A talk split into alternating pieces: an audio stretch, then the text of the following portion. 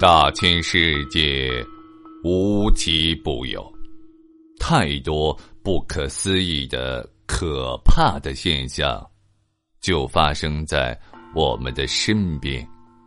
他们所散发出的神秘魅力，像磁石一般吸引着人们好奇的目光，并激发起人们探求其真相的。强烈兴趣。美国作家洛夫克拉夫特曾经说过：“人类最古老而强烈的情绪，便是恐惧；而最古老而强烈的恐惧，便是未知。在未知的世界里，到处充满了可怕的现象。”播讲人，绝唱歌。欢迎您继续收听。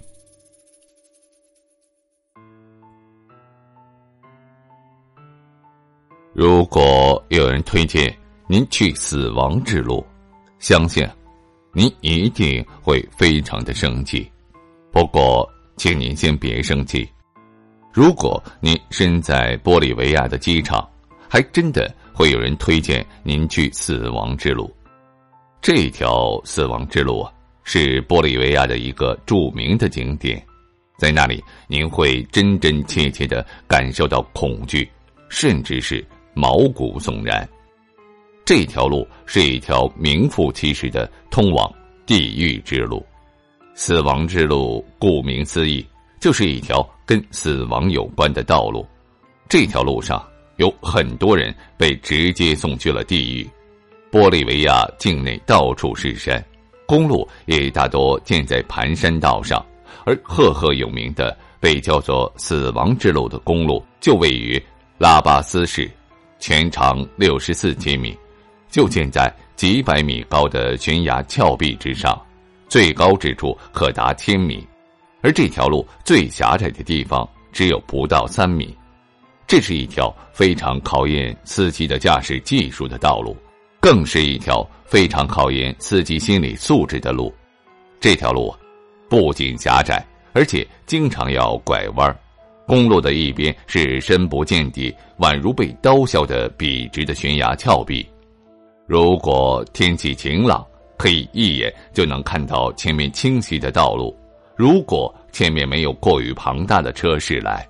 如果后面的司机都很有耐心，不会超车；如果路面畅通，没有障碍物，曾经在死亡之路上行驶过的司机和乘客，也曾想过有这么多如果。可是，即使所有的假设成真，死亡之路也不会轻易放过这些鲜活的生命。一辆公共汽车的司机在公路上小心翼翼的驾驶着。他不敢有一丝的懈怠，因为他知道现在他所在的公路就是那条死亡之路。当他熟练的转过一个又一个拐弯之处，他心仍然绷得紧紧的。可是，突然他发现方向盘有些不听使唤，好像要罢工一样。他有些慌乱，却不敢声张，因为他不想给乘客带来更多的恐慌。他反复的去调整，试图通过自己的努力使方向盘能够恢复正常。可是，他知道他的努力无效了。汽车像喝醉了酒一般，开始在路上一左一右的乱窜，车身也跟着乱晃。他急得满头大汗，手还是紧紧的握着方向盘。在不得已的情况之下，他只好去踩刹车，想把车子紧急停下。突然，汽车就像找到了期盼已久的方向似的，迅速而笔直的朝着路边的悬崖奔去，一头栽进了山涧之中。尽管司机带着满腔的哀怨，尽管乘客还没有来得及思考这究竟是怎么回事，但是灾难已经向他们展开了双臂。车上的三十多条人命全部送给了这条死亡之路。灾难远还没有结束。几天后的一个清晨，一辆公共汽车倔强的前行着，司机是一位熟练而勇敢的师傅。他天不怕地不怕，不相信凭自己熟练的车技，在这个世界上会有他走不了的路。他甚至在同行和乘客面前夸下海口，自己绝对会安全的带大家过去。当他看着自己驶过一个又一个悬崖峭壁，看着一个又一个的高崖成为他身后的景色之时，他轻松的笑了笑，充满着对自己的信任。可是啊，就在此时，相似的情况再次出现，汽车再次失去控制，任凭司机师傅如何努力，车子。如同上了通向死亡的轨道，竟然栽进了足有一百多米深的山谷之中。车上的二十六人全部身亡。玻利维亚的这条死亡之路位于安第斯山脉的东麓，修建在五千米海拔的悬崖之上。由于地势过于险要，路况恶劣，每年平均有近千余人死在这条公路之上。当然，事情还远远没有结束。虽然夺去了无数人的生命，但是死亡之路的威名可不是白起的，他还要展示其真正的厉害之处。玻利维亚的广播和报纸每天都会让国民们看到死亡之路的消息。昨日，一辆货车在号称死亡之路的山谷坠谷，车上六十六人死亡，这是今年最严重的一次交通事故。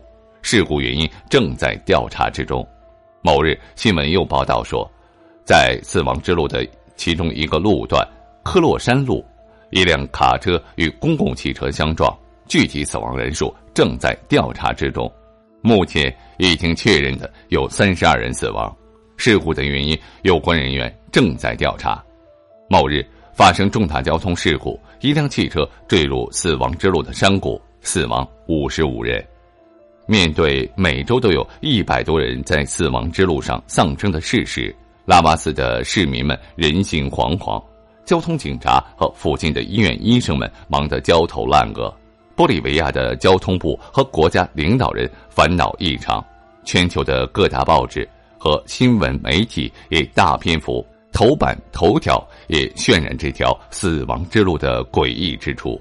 后来，交通部门不得不把死亡之路封闭，不再让车辆从这条道路通过，从此。这条路被荒废了。虽然这条路不能用于交通运输，可是由于很多人对于死亡之路充满着好奇，世界各地的冒险家仍然会不远万里的来到这里，想要解开死亡之路的谜团。死亡之路已经名声在外，所以玻利维亚的旅游机构便把这里的死亡作为卖点，设为旅游景点，有专人组织协调参观。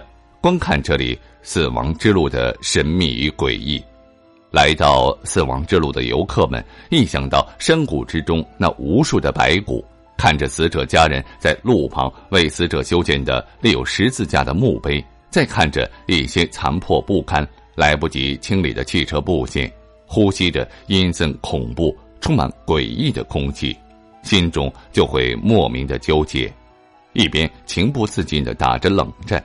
一边双手不由自主的合十，为死去的亡灵默哀。人们不禁被这条为山崖下面增加了无数白骨、能够通向死亡的公路所震撼。